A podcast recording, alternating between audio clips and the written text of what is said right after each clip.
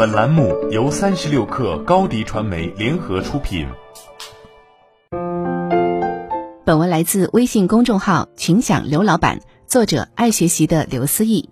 这两年接触了很多头条系增长、非头条原生，但是被头条驯化或者是头条信仰的增长的人，还有一些本来不是最端产品，却偏偏要说自己有增长部门的公司 CEO，得出一些基本结论供大家批判。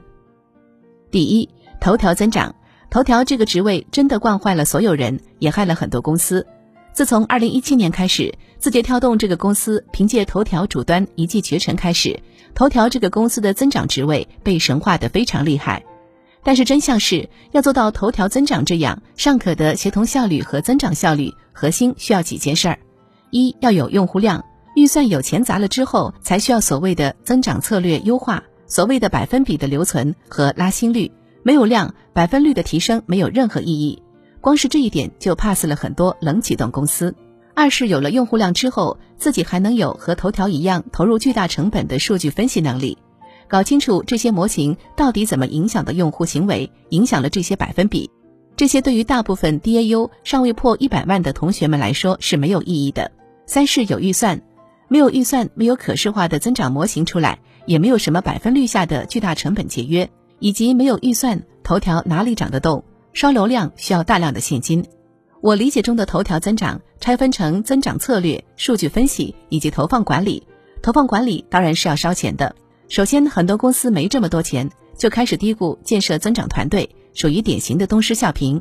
其他两个部门就更是日活跃用户数量大了，产品线多了之后的自然产物，非常不适用于其他小公司，甚至其他没有那么多大 DAU 产品型的公司。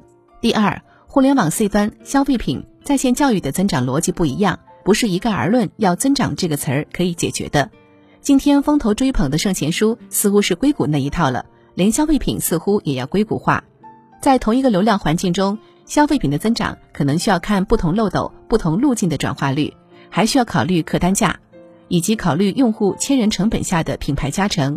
互联网增长非常简单，留存、日活、日使用时长。不断调节和优化的过程，消费品的增长的复杂程度是需要早期 CEO 亲自操盘并紧密跟踪的。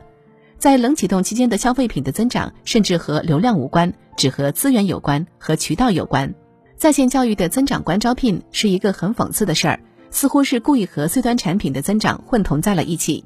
这两者也是不一样的。教育的增长在微信生态时代靠裂变，裂变增长和头条系所谓的增长方法论不一样。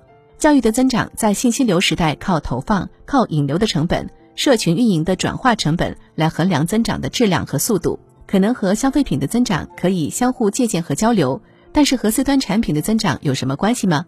很奇怪，就是当代增长课把三个行业混为一谈，把三个行业的专家混为一谈，凑成了一盘看起来很棒，实则东奔西突的主题分享，毫无价值。错误的用增长这个词来罔顾左右而言他。搔首弄姿吸引流量，然而答非所问，差评满天飞，这是我非常深刻的教训。第三，我要批判的是什么？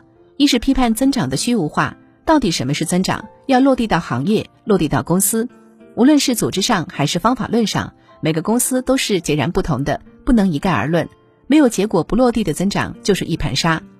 二是批判的是市面上滥竽充数的增长操盘手，没有全通全能的增长操盘手。C 端产品的增长大概率是不太行的了，消费品的增长不叫增长，一般拆分为直播、私域、传统电商、站外营销的操盘手，而教育一般就是投手、裂变和社群运营。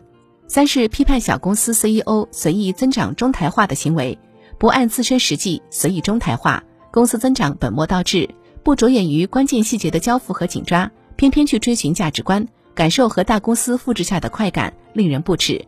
无论何时何地，都要因地制宜。冷启动的时候做增长的就是你自己，自己加速的时候要估摸清楚能不能、可不可以这样拆解出中台。总而言之，实事求是的做增长比啥都好。好了，本期节目就是这样，下期节目我们不见不散。欢迎添加小小客微信 xs 三六 kr，加入三十六课粉丝群。直播带货就找高迪传媒，合作请联系微信公众号高迪传媒。